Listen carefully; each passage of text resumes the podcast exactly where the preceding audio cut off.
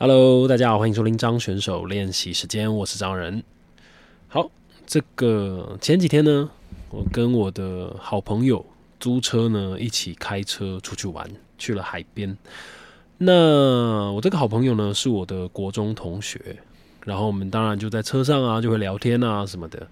然后就在聊说这个国中到现在啊的差别，然后跟这几十年之间大家的转变。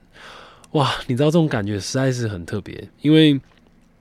我们这个国中的时候啊，国一就就就在一起嘛，然后认识到现在。我本来还口误说我们这个毕业到现在啊十年，然后怎么样怎么样怎么样怎么样，但我整个记错，你知道，记成大学毕业，但其实国中毕业到现在已经快二十年了啊！我天哪，真的过得很很快耶，真的好快哦。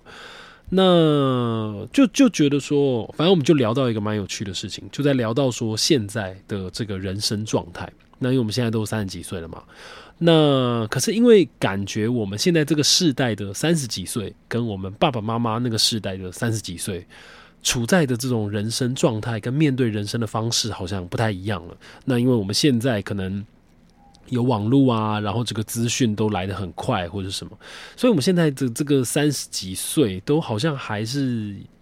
并不会有一种觉得很衰老的感觉。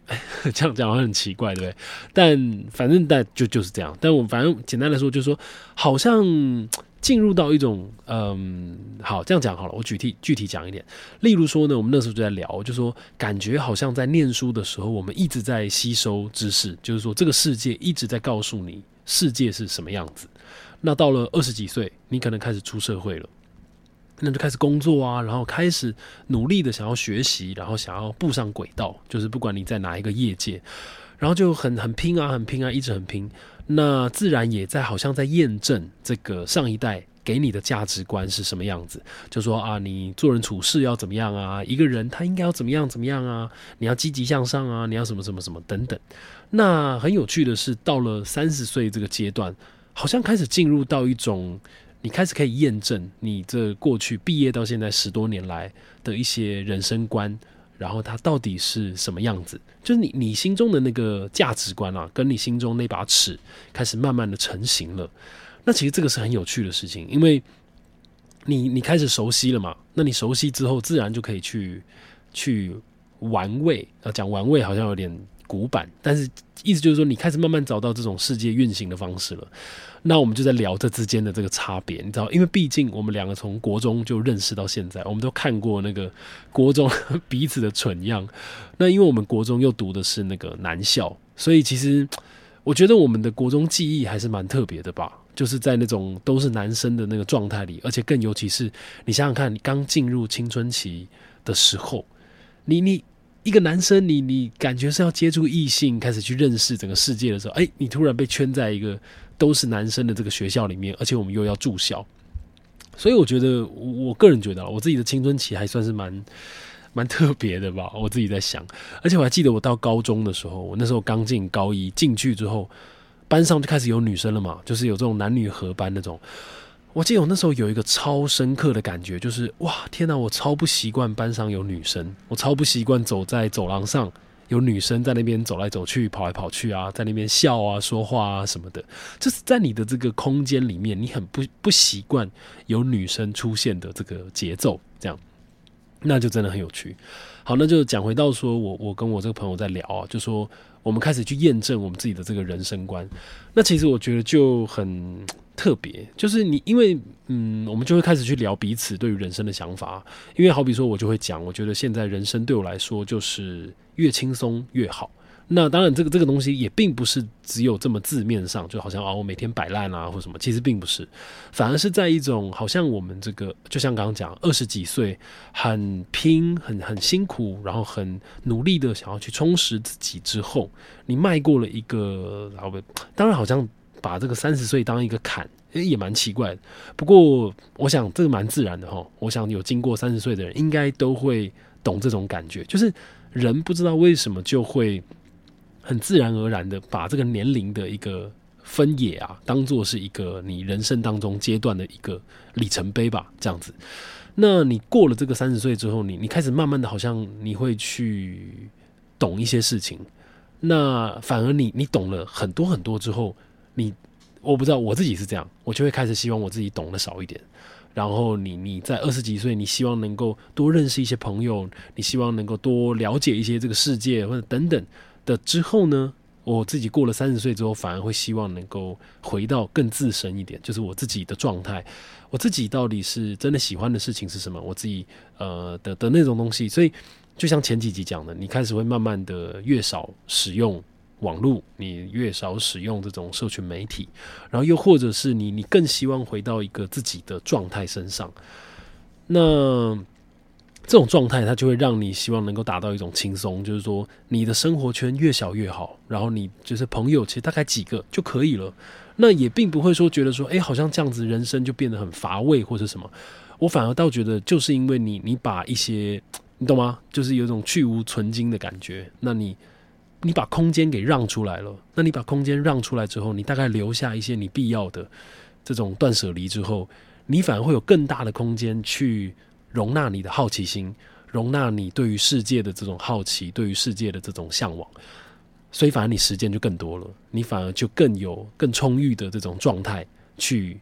接纳更多你也许不知道的东西，又是你喜欢的、你好奇的东西。这样，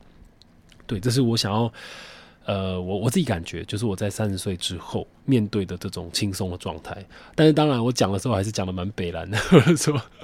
我说啊，越随便越好啊，就是人生啊，OK 啦，什么都啊，无所谓，无所谓，OK OK，就是说我从此就要把这个无所谓，OK 没差啦，当成我的口头禅。这样。但当然这是开玩笑了，就是说其实。不过，不过，我说真的，我也还是觉得，就是，嗯，当然，就是持续的，还是会需要去充实自己。但是，还是觉得，当然，呃，你知道，因为现在思绪一直跳，所以讲话比较断裂，请原谅。好，那我想要讲的就是说呢，就是，嗯，当然，很多人呢会说什么，这个人呐，其实对很多事情还是要很要求啊。人呐，其实，在工作的时候还是要很刁钻呐，你必须要很怎么样怎么样怎么样一点，这样你你其实你才会做出好的作品嘛，对不对？不过我不知道诶，我我自己，因为可能我心中那个那把尺已经慢慢的浮现，那那个其实它是一个浮动的标准。我之前应大家记得我应该有讲过，就是说，我觉得人生哦，它嗯最难的倒不是给自己定下一个很清楚的标准，对吧？我不知道你懂不懂我的感觉。我觉得最难的反而是你心中的那个标准，它是可以浮动的。那种浮动，它就在于说，其实有时候这样子是可以的，那有时候那样其实也 OK。那个东西并不是那么清楚的，有时候要视情况而定。但是因为我们可能还不熟悉整个状态、整个人生的时候，你会把标准定的太死。好，举一个很烂的那种具体的例子好了，好比说减肥，我们都是我之前讲了，就说你宁愿你。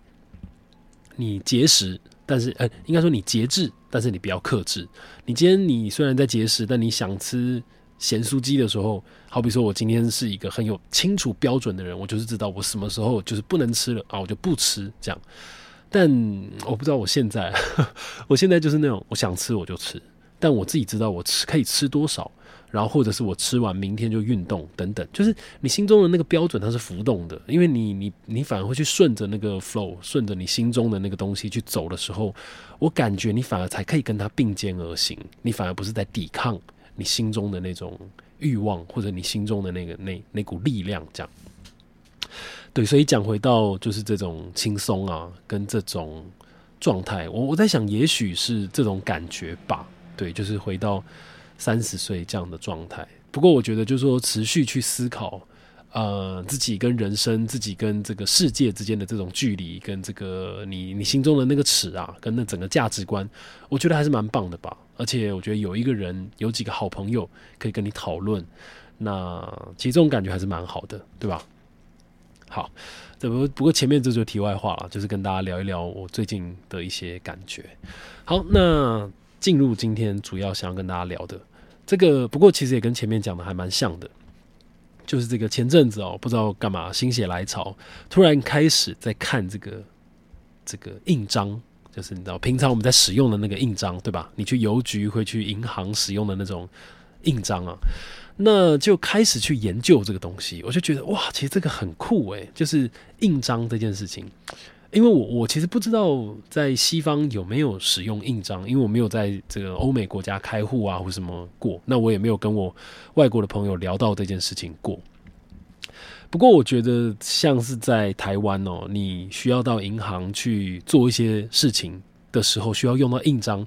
其实就是一个蛮 old school 的这种行政程序。那我是不知道这个欧美的朋友看起来会觉得怎么样子。那我自己身为华人，我还是觉得，哎，这蛮 old school 的，就是都什么年代了，还需要用到印章这个东西。那矛盾的心理是呢，一半觉得他蛮就是有一点累赘啊，哈，你这种很麻烦啊，你还要去用印章干嘛干嘛的，其实就是要携带一些这种东西在身上。但另一方面，你知道，身为一种比较喜欢这种传统文化的我来说，你就会觉得哇，很酷诶，保留这种 很传统的这个艺术，在这件事情上面，那就开始很认真的去找一些这种印章的刻印章、篆刻的文章来看。那我就觉得，其实它它这个东西其实还是蛮一一开始是觉得说哇。这很可惜，就是我我的印章基本上都是随便刻的，就是那种菜市场啊，几十块啊，然后木头那种很普通的印章去刻了。但其实觉得，如果呃去看了很多这个文章之后，开始觉得哦，其实如果用心去刻一个很专属于你这个人的这种印章的话，其实还是蛮酷的，对吧？那这种里面的这个文字啊，不管你要用这个小篆啊，还是等等的这种文字，其实它毕竟就是说。它本身就是一个艺术品。我的意思是，你想想看，这个这个印章这个东西嘛，对不对？你看这个大致这种以前国家的这种玉玺啊，那小至个人的印章，其实它都是一种艺术的展现。那我们其实平常把它带在身上的时候，可能因为太常见了，所以我们根本没有这样子的感觉。对，好，那讲到这边呢，我就讲到说我平常我那个时候啊，在看这些文章的时候，就是这些雕刻的文章，就开始去看啊，就觉得哇，这些。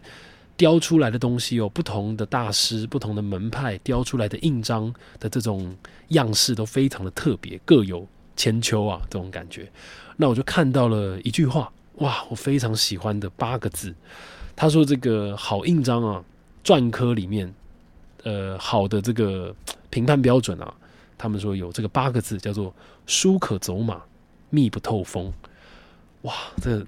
很很漂亮的八个字，书可走马，这都都很白话嘛。就是说，在这个印章里面啊，其实它不止泛指印章，它其实应该说泛指各种美学、书法啊，这个画画啊、山水啊、水墨啊等等的这些东西。那这一句话呢，是来自清朝的一个篆刻家，他也是一个书法家，在乾隆年间的这个邓石如。那他这个原句啊，他是这样讲，他说：“字画书处可使走马。”密处不使透风，常记白以当黑，其去乃出。好，那所以其实哦，它这基本上它算是这个十二个字，不只有八个字。他说：“书可走马，密不透风，记白当黑。”那其实，呃，你刚刚这样就是说，听完这个解释之后，我自己的感觉，我反而更觉得他这这几个字，这十二个字，虽然他只是在当初形容，只是在形容这个。篆刻这件事情，但是其实你给他超译一下，你会感觉到他其实可以去形容到这个人生当中哦各种不同的面相。我的感觉了。那因为你看“书可走马，密不透风”，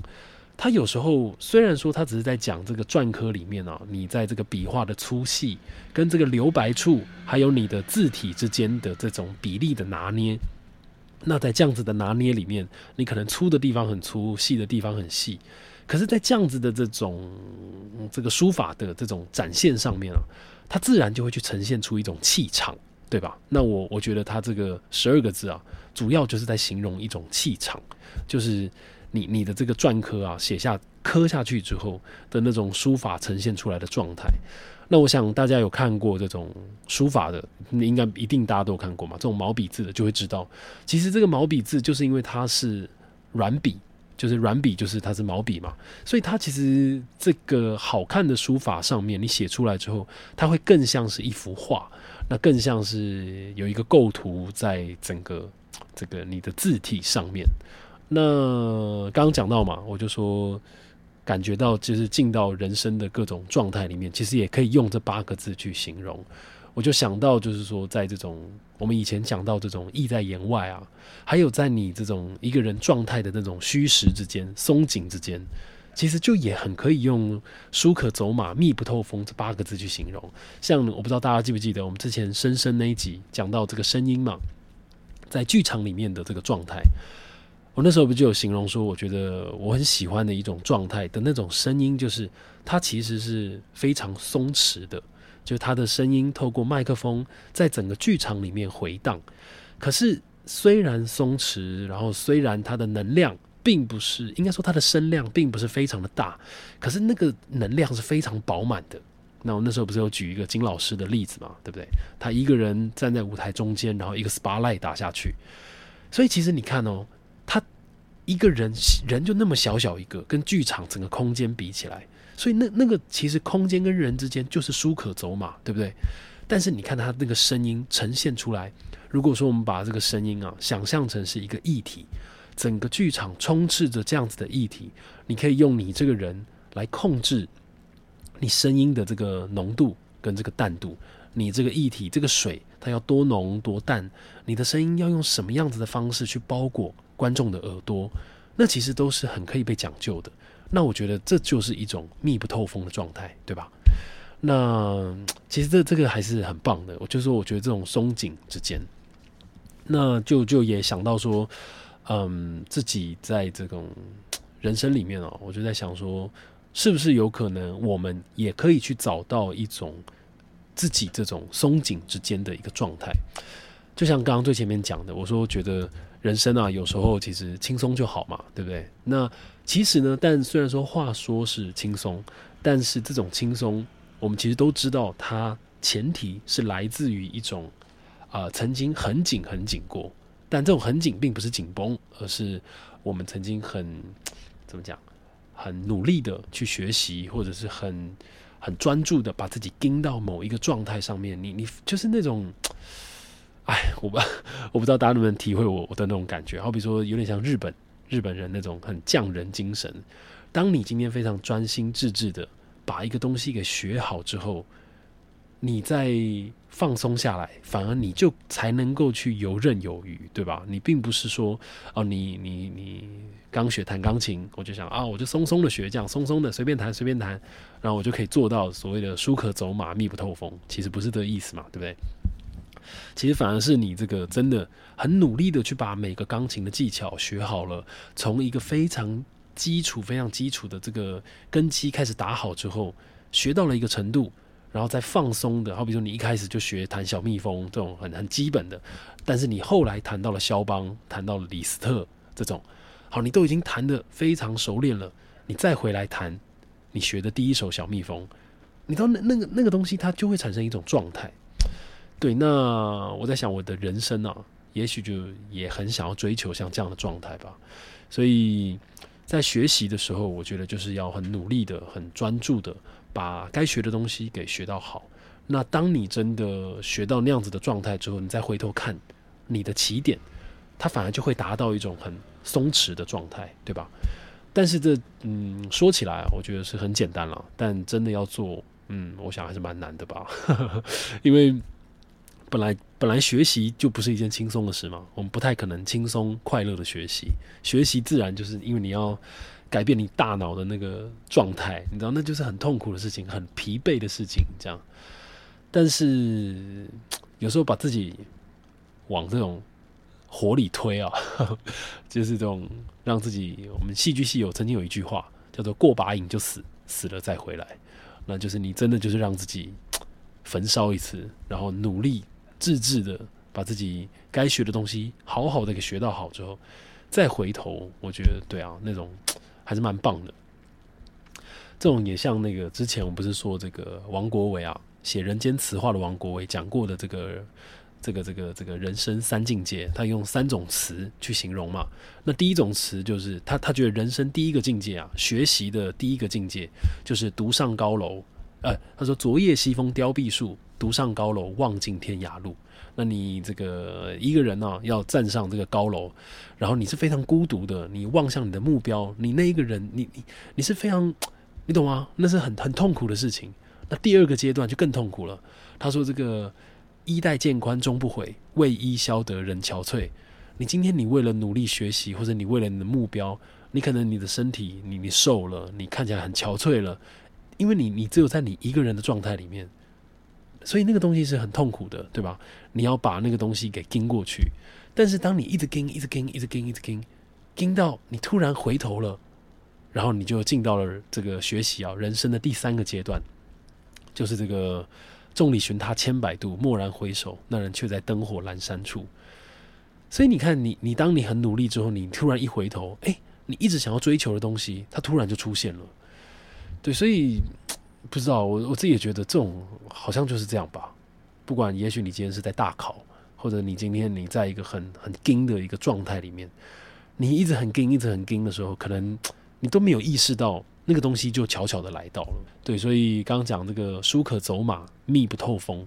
我觉得大概也是这样吧。就是说。其实你你一个人哦，保持在这个松弛的状态，你有你所谓密不透风的地方，就是你其实那个那个你很专注的时候，跟你很坚持的时候，那个东西是你绝对不会放弃的。可是你平常呢，其实是保持一种很很松弛、很自然、很很放松的状态。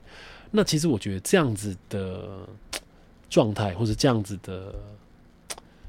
呃，气场吗？我不知道，我觉得才是我自己现在很追求的，我自己很喜欢的一种状态吧。对啊，因为我觉得人生那么长嘛，那我没有必要为了眼前的这个难关，或是为了眼前这种很痛苦的事情，把自己给逼到绝路了，对吧？你其实有时候并不知道你还有更多的可能性，可是有时候我们毕竟只会看到眼前的事情，所以就会觉得哇，好痛苦啊，好累哦，或者是什么的。就是我用我在看这个篆刻的时候，这些东西我直接看到这个“书可走马，密不透风”的这个哲学，我觉得可以说是哲学吧。的时候呢，我就刚好就想起了以前呢，很久以前看过这个高行健老师画的画。那一般大家知道高行健一定都是文学嘛，就是他写过《灵山》呐，还有他写过很多很厉害的这些小说跟文学作品。那我最早接触到他，是因为我之前演过这个《山海经传》，在里面演夸父这样。那这个好，我要讲的就是高行健啊，他不但这个文学作品写得非常好之外呢，其实高行健的画，哇，我的天呐，真的非常可以说是一绝啊！我觉得我自己啦，我毕竟画这个很主观嘛，大家喜欢的不一样。那高行健的画，如果大家有看过的，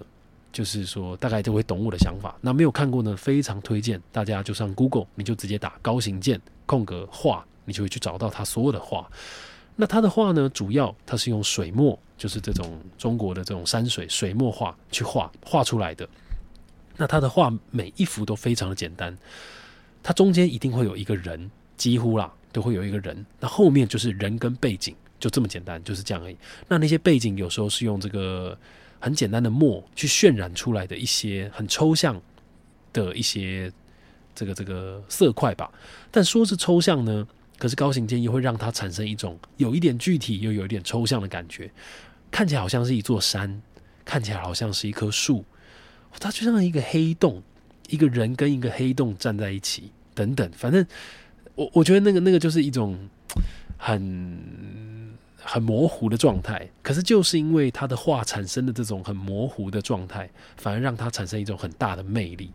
那我觉得哦，就就让我想到这个“书可走马，密不透风”这句话，因为我觉得那个画本身产生了一种很强大的气场。那自然，我觉得，因为它都是以人为本体嘛，那我觉得他就把一种人呐很孤独的状态，或是人跟世界之间的一个关系给画了出来，非常棒，真的。那好，反正最后呢，我就用一小段高行健曾经讲过的一段话来。就是送给大家，呃，他在这个另一种美学里面呢，高行健曾经说，他说语言呢是自我借以成就意识的工具，言辞是一种界限，但是也是一种局限，表述明确的逻辑借此得以产生，那辩证跟哲学呢也因此能够形成，但是绘画呢，则是直接呈现内心。所想要见的就是心象，能够在语言无能为力的时候，继续接棒，继续上路。对，哇，我觉得他讲的很好。那我觉得这也是我在我心中哦，戏剧跟舞蹈之间的差别。对，好啦，讲的很长，那反正呢，就是跟大家分享一下我看到这个篆刻啊，里面这个书可走马，密不透风，然后还有我嗯自己现阶段对于人生的一些想法吧。好啦，那以上就是张选手练习时间，我是张仁，那我们就下次见啦。